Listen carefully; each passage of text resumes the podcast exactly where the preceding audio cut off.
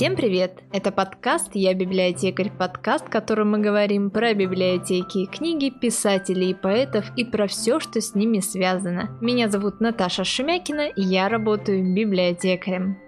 Сегодня вас ждет необычный выпуск. Сегодня он будет долгим и разговорчивым. Тема для подкаста выбрана очень актуальная. Деградирует ли русский язык? Эта тема вызывает множество споров, трудно прийти к общему мнению. Казалось бы, и так ясно, что русский язык деградирует, портится. Это какая-то огромная катастрофа, что-то нужно делать, и вообще, что тут спорить, и что тут, о чем тут можно разговаривать, если и так все понятно. Но эти разговоры о порче языка начались не сегодня и не вчера, они начались очень-очень давно и продолжаются все еще. И проблема не только в нашем языке, в русском, но это проблема и в других языках, китайском, японском, французском. И получается, что все время, пока живет человечество, язык портится. Раньше он портился, сейчас он портится, в будущем он будет портиться. А когда язык наш был вот идеальным, получается, что никогда?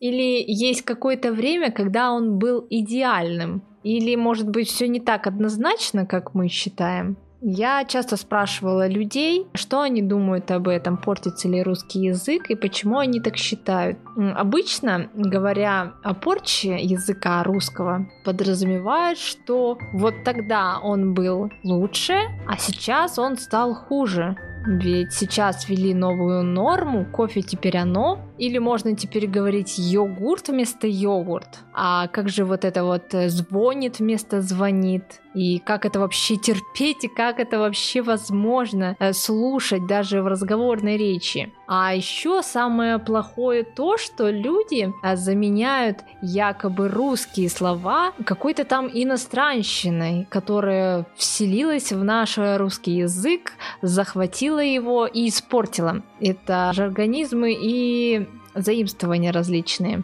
Перед тем, как сделать подкаст, мы провели опрос среди наших читателей и спросили у них, как они считают, деградирует ли русский язык. И почти 72% ответили положительно. Да, конечно, русский язык деградирует. И основные комментарии были про то, что он деградирует как раз из-за заимствований, сокращения слов, неграмотного письма и так далее. Всего 21% опрошенных ответили нет, русский язык не деградирует. Остальные не задумываются на эту тему, не считают ее какой-то важной, вообще не думают об этом. Кто-то из вас считает, что язык меняется со временем, и это нормально. Кто-то считает, что язык упрощается, появляется много заимствований. Есть мнение, что не знать элементарных правил орфографии и допущения ошибок в произношении это недопустимо для носителя русского языка. Я прошу всех запастись терпением, не выключать этот подкаст сейчас э, с негодованием и возмущениями, но я считаю, что русский язык не деградирует. Давайте разберемся, почему.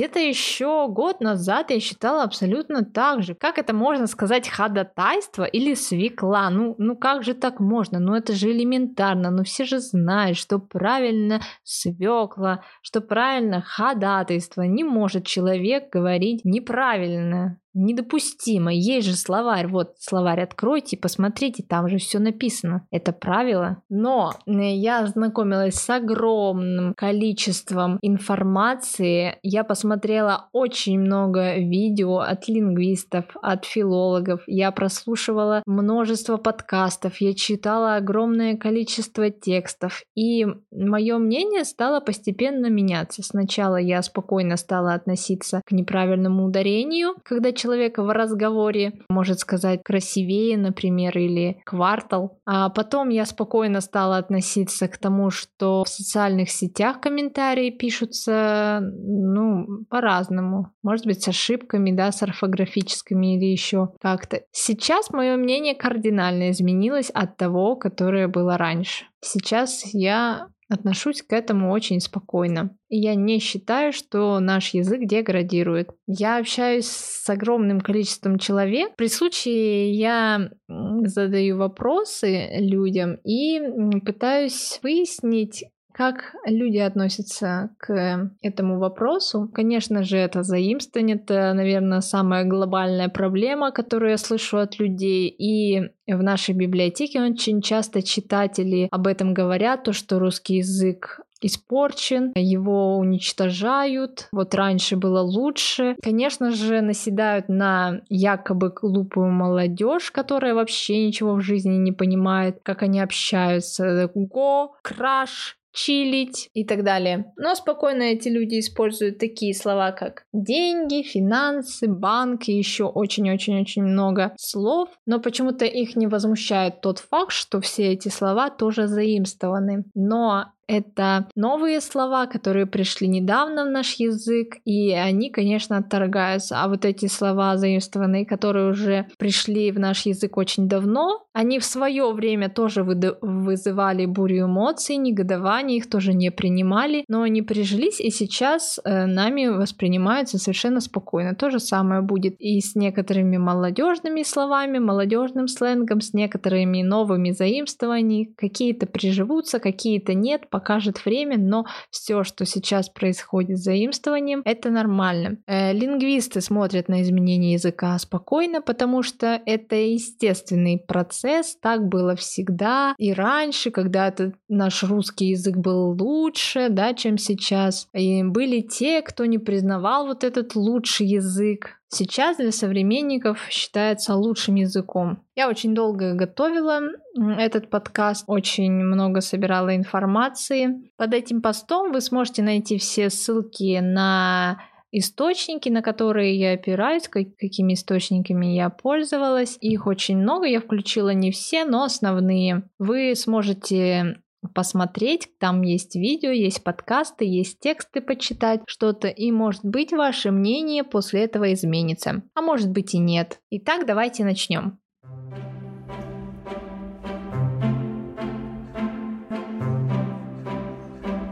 Что такое язык? Язык это сложная знаковая система, естественно или искусственно созданная. У меня Раньше было мнение, что сначала пишутся словари, а уже потом люди говорят по этим словарям. То есть сначала словари кто-то придумывает, какие-то люди сидят и решают, как это слово будет говориться, как ударение ставится, какое значение у этого слова будет. И мы потом все просто учим эти правила. Но все оказывается совсем наоборот. Сначала люди говорят определенным образом, ставят ударение где-то. Проходит очень много времени, когда это слово устоится среди населения, когда уже все начнут так вот говорить определенным образом, и только после этого через долгое время эти нормы, которые уже есть и ходят среди людей, записываются в словари. То есть не мы по словарям учим слова. Словарь уже записывает слова так, как говорят люди. То есть словарь вторичный, а первичный — это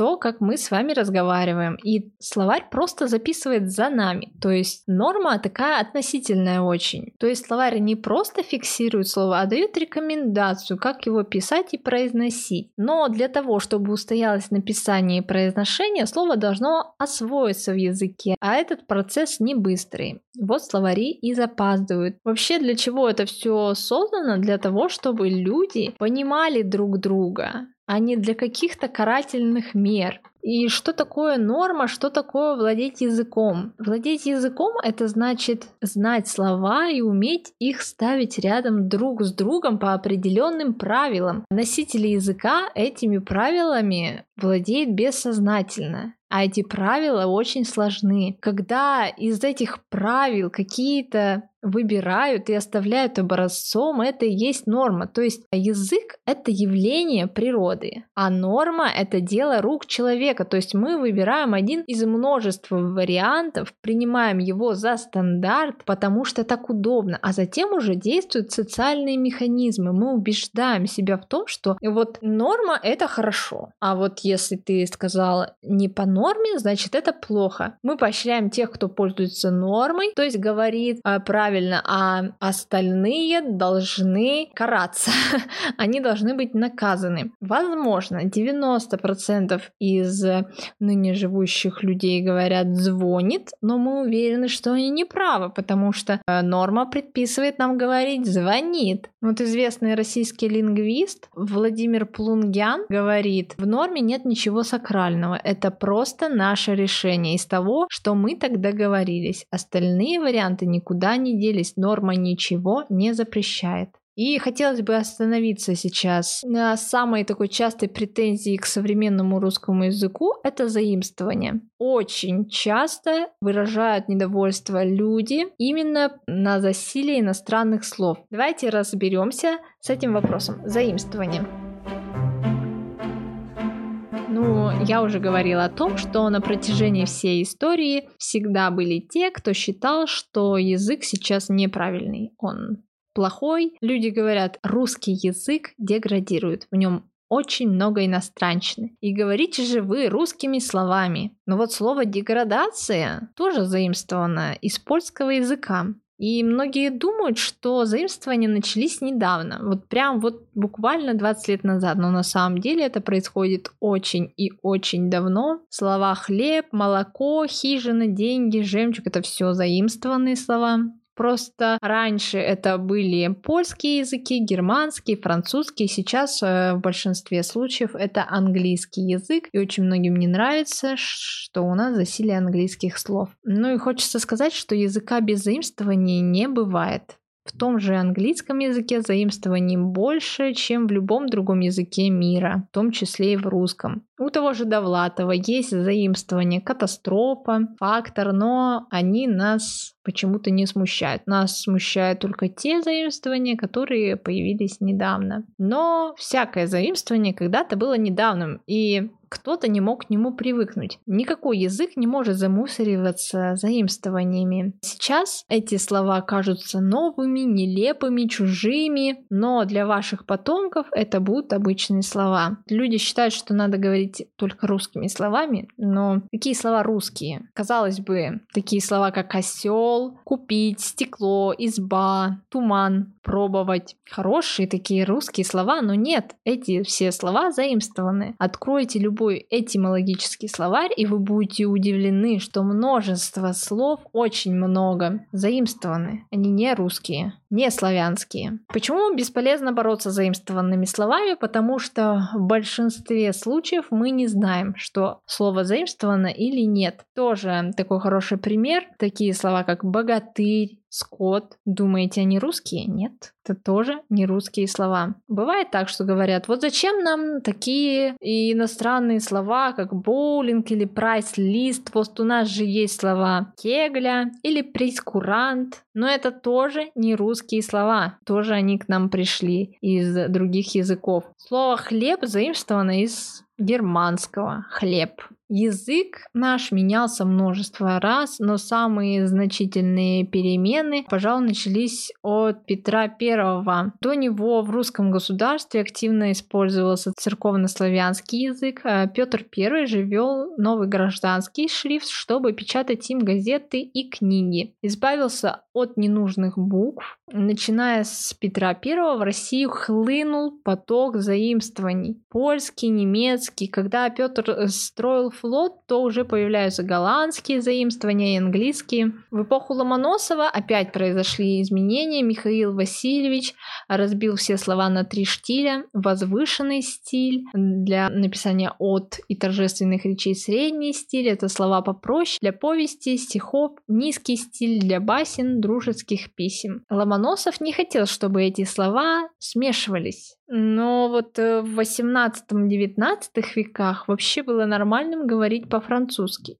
Французский был языком международного общения с XVIII века. Крестьяне, например, не знали грамоты и не знали книжного языка. Многих такое положение дел смущало. Например, писатель Шишков предложил вместо тротуар ввести слово «пешник» но его никто не поддержал, и это слово не прижилось. Также он протестовал в свое время против таких слов, как моральный, эстетический, сцена, гармонь, но сегодня мы этими словами спокойно, спокойно пользуемся. Но тогда это тоже было чем-то новым и непонятным. Ну и вспомните классиков, их произведения Толстой, Пушкин, где они используют вообще французскую речь.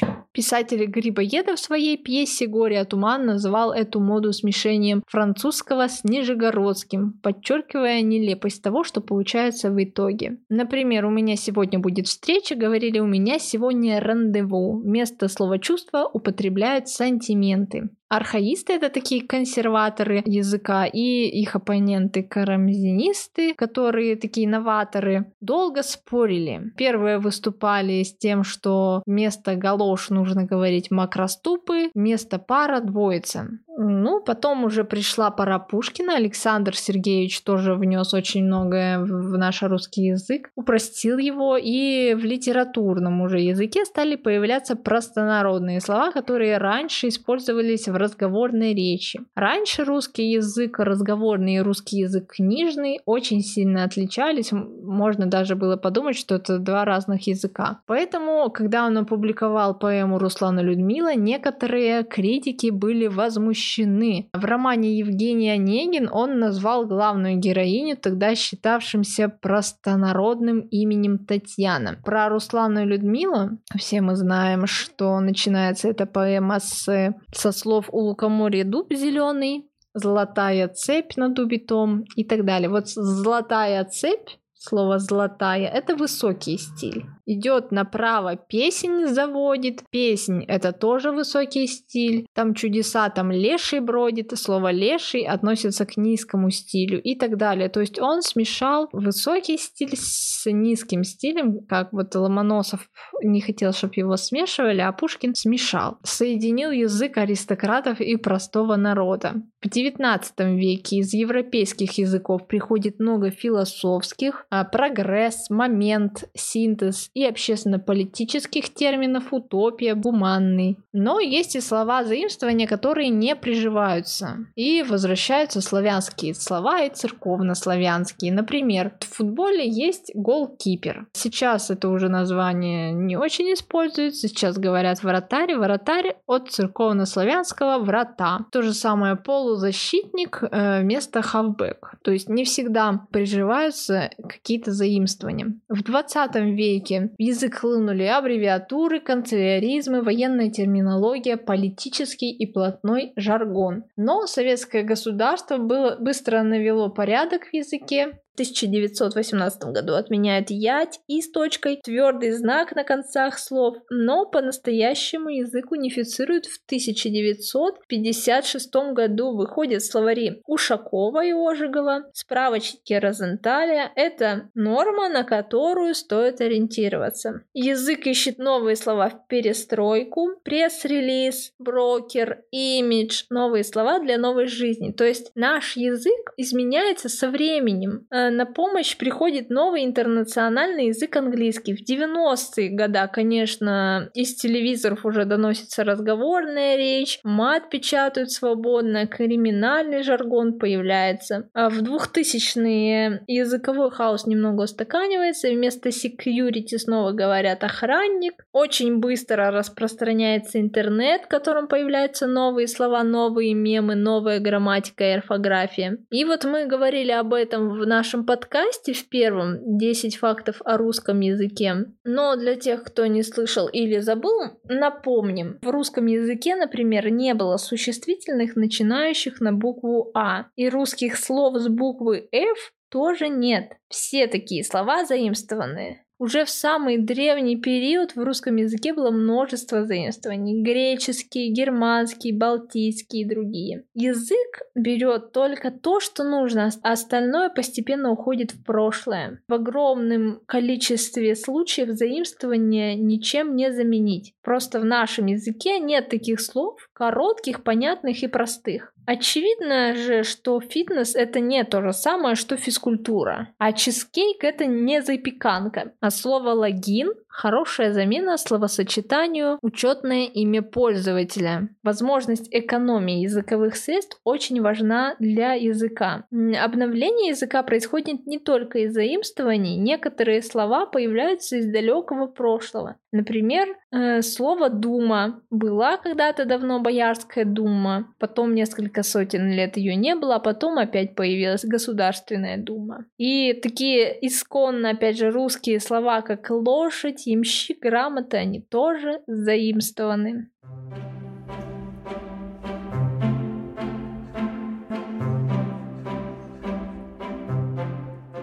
жаргон и диалект. Также язык не может засоряться жаргонными словами или диалектами. Еще есть такие слова паразиты. В нормальной речи встречаются от 5 до 15 процентов таковых. Если вы услышите 5 процентов слов паразитов, то вам покажется, что речь грамотная более-менее. Если 15, то уже вы начнете обращать на это внимание кому-то даже, возможно, будет резать слух. Вообще есть такие слова, которые называются дискурсивными. Собственно, это и есть то, чем мы обмениваемся, когда пользуемся языком. В узком смысле так называют особую группу слов. Это не существительные, не глаголы, не прилагательные, а вот такие маленькие, непонятные, очень трудно переводимые словечки. На первый взгляд это почти слова-паразиты, но на самом деле они служат для того, чтобы обеспечивать связность текста. Владимир Плунгян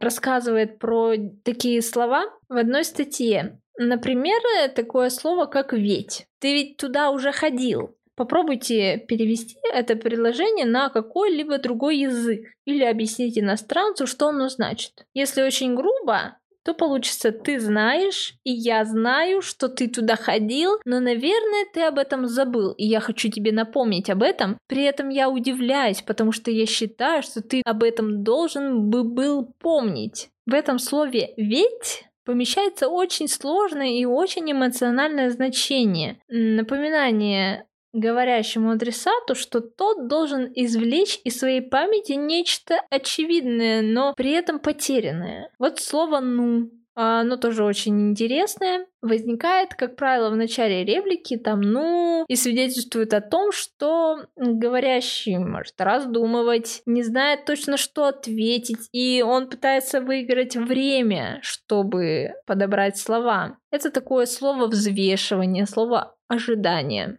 Или, например, «слушай меня внимательно, сейчас будет самое важное». Или мы можем просто сказать «так вот». Или, например, а сейчас я делаю отступление, это менее важно, имейте в виду, но скоро я вернусь к важному. Или просто сказать «кстати».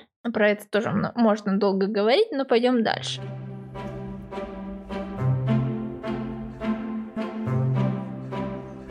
Почему старшее поколение раздражает молодежный сленг? И это не только сейчас, это было давно, это будет всегда и есть. Каждый новый виток развития языка начинается с тех, кто моложе. Это и есть тот сленг, который раздражает старшее поколение, потому что он отличается от их языка, потому что они говорят по-другому. Но отличия такие были всегда.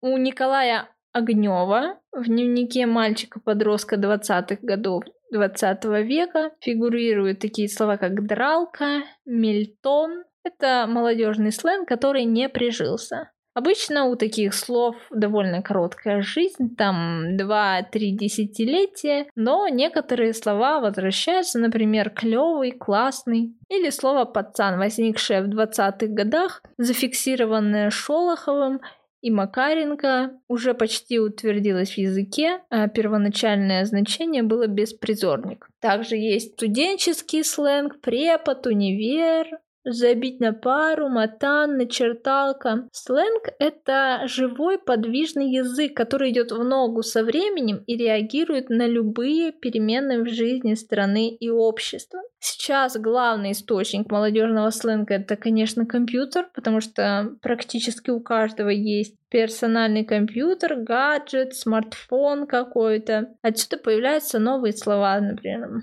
мамка, материнская плата, глюк, неполадки в работе компьютера, оперативка, операционная система. Ну, конечно, это интернет-язык, всевозможные чаты, социальные сети, мессенджеры, все это заполонило нашу жизнь, и слова сокращаются, переходят в устную речь. Это личка, личные сообщения, мыло, электронная почта, фейл, sorry и так далее. Многие родители, и вот тоже мне писали некоторые э, мамочки, что очень сильно переживают, что язык их детей засорен. Но язык — это отражение среды общения. То есть то, где ваш ребенок общается, какие у него интересы он так и будет общаться. К тому же большинство таких словечек быстро устаревает, исчезает. Только вы привыкли, например, к ржу не могу, так сразу появилось другое слово ору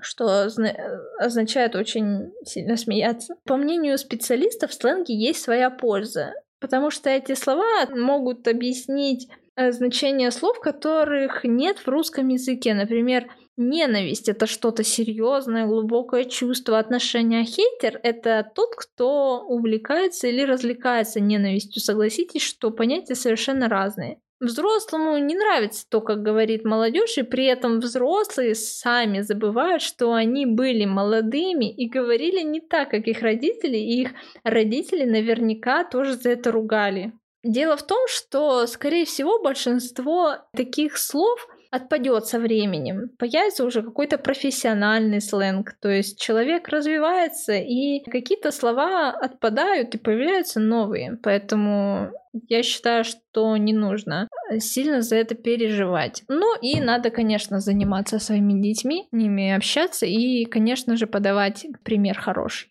И нас раздражают незнакомые слова, а если это еще слово какое-то иностранное, то вообще человек расстраивается, ведь это его родной язык. И появляется естественная реакция отторжения, мол, язык мой родной засорили какими-то чужими, непонятными, ненужными словами. Э, интернет, как повлиял на русский язык, Главное изменение, об этом уже говорит Владимир Пахомов, тоже известный русский лингвист. Главное изменение, произошедшее благодаря интернету, у нас появилась новая форма существования русского языка, которую лингвисты называют письменной разговорной речью. Раньше были речь устная, спонтанная, неподготовленная речь, письменная выверенная, продуманная, скорректированная. Сейчас же появилась мобильная связь, интернет, мессенджеры опять же, и мы стали много писать. Мы пишем пишем так, как мы говорим. И эта письменная речь очень стала похожа на устную. Мы не всегда там используем знаки препинания, сокращаем слова, передаем интонацию с помощью смайликов. Это есть гибрид письменной и устной речи. И здесь можно только восхититься возможностями русского языка,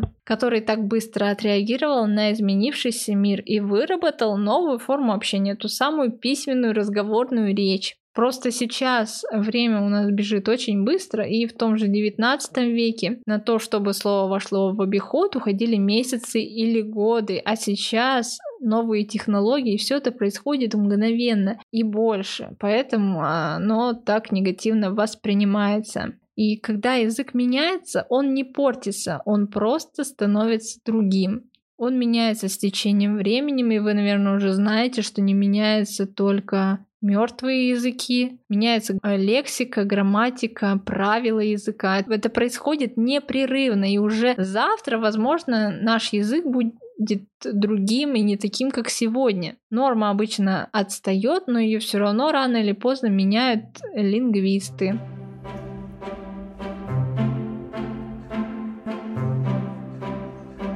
Раньше язык был лучше, так говорят. Но раньше это когда? Давайте посмотрим 12 век. Попробуйте прочитать поучение Владимира Мономаха. Вы ничего не поймете. И вряд ли вы вообще так можете разговаривать. В XII веке русский язык был совсем другим. У него была другая грамматика, другие формы местоимений, глаголов, числительных, форма множественного числа. Вот если взять XIX век уже, Бестужев, Марлинский, например, 1836 год, уже все понятно но заметно, что текст несовременный. Владимир Плунгян комментирует это. Мы можем это читать, но сами уже не скажем, плеща руками, скупец, при расстаниях, поджавши. Хуже ли стал язык, в котором вместо расстания говорят расставание? Нет, просто с 19 века язык уже довольно сильно изменился. Ну давайте возьмем 20 век. Довлатов «Заповедник». Довлатов — это почти современная классика. Для нас э, абсолютно правильный, гладкий, литературный современный язык. Такой образец.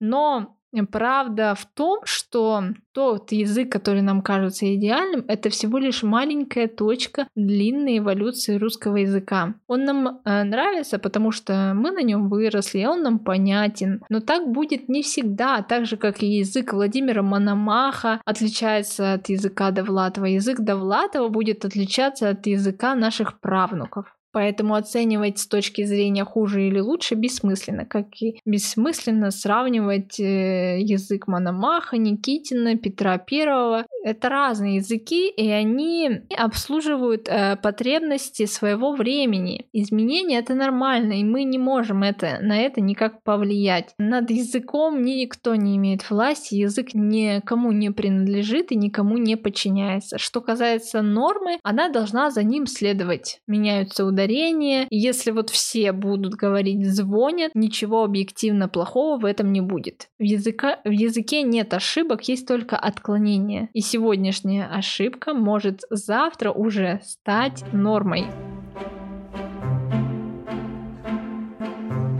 Ударение. Род, значение, кофе среднего рода. Очень много возмущений по этому поводу. Но как э, существительное среднего рода оно признавалось словарями вариантом нормы уже с середины прошлого века хотя вариант мужского рода остается все еще предпочтительным. Что касается необычного ударения в слове йогурт, то до недавнего времени словари разрешали только такой вариант. Словари всегда немного консервативные, они очень долго думают, изменения у них печатаются довольно долго. Но может поменяться не только ударение в слове, но и род или значение. Ну вот возьмите словарь ударений русского языка и посмотрите, что правильно говорить гофрированная бумага. Отрочество, симметрия, маракас, стыдоба, куркума. Кто-нибудь так говорит? Ну, я, по крайней мере, не слышала людей, которые так говорят. Может быть, они и есть, но их крайне мало. Словари до последнего сохраняют старую форму. И даже когда уже так вроде бы никто не говорит, и через какое-то время, может быть, словари поменяют это ударение и напишут так, как говорит большинство стыдоба, маракас и так далее. Раньше, например, было нормой говорить библиотека, и звонит раньше была нормой. Я совсем недавно смотрела словарь ударений для работников радио и телевидения. Розенталя 1984 года и нашла там 84 год. Это было не так давно. Там единственной верной нормой были ударения в словах подростковый и апартаменты. То есть это произошло не так уж и давно. Метро, авто, кино было мужского рода. Тополь и шампунь женского. То есть меняется вообще абсолютно все, даже род.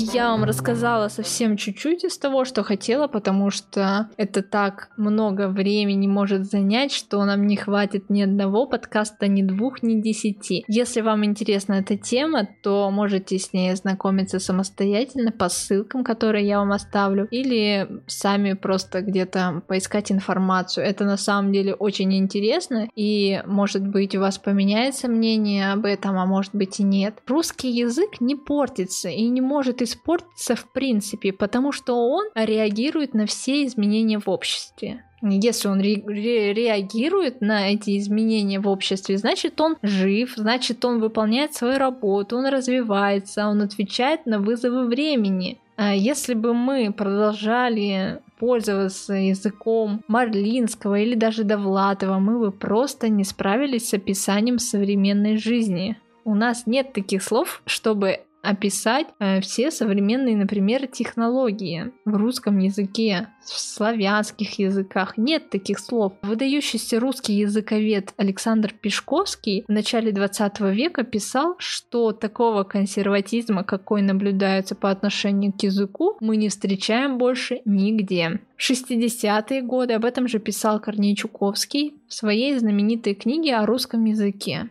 живой как жизнь. Люди всегда уверены, что их дети, а особенно внуки, калечат правильную русскую речь. Иными словами, любые изменения в языке мы склонны считать порчей, деградацией, примитивизацией. Каждое новое поколение слышит от старших, что оно уродует русский язык. Ведь язык — это что-то важное и интимное для человека. Познавая мир, он познает и язык. Язык неотделим от его индивидуальности, поэтому люди очень нервно реагируют. Особенно характерно для русского языка, потому что в русской культуре русская художественная литература занимает центральное место. Язык — это в первую очередь средство общения, средство передачи смыслов. Жизнь меняется, язык должен этому соответствовать. Хорошо, если на языке можно обсуждать новую изменившуюся реальность. Главная задача языка не сохранить любой ценой своей нормы, а обеспечить говорящим на нем возможность успешной коммуникации. Если задать такой вопрос,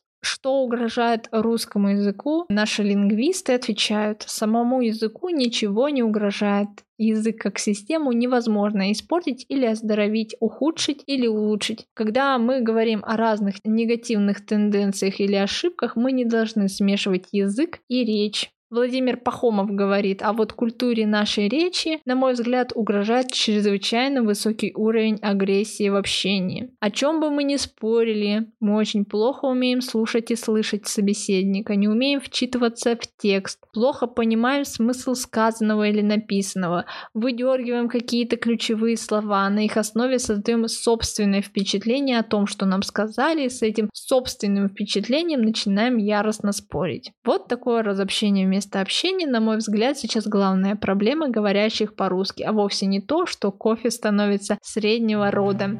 Это был подкаст «Я библиотекарь». Подписывайтесь на нас, пишите комментарии, ставьте лайки. До встречи в следующем выпуске.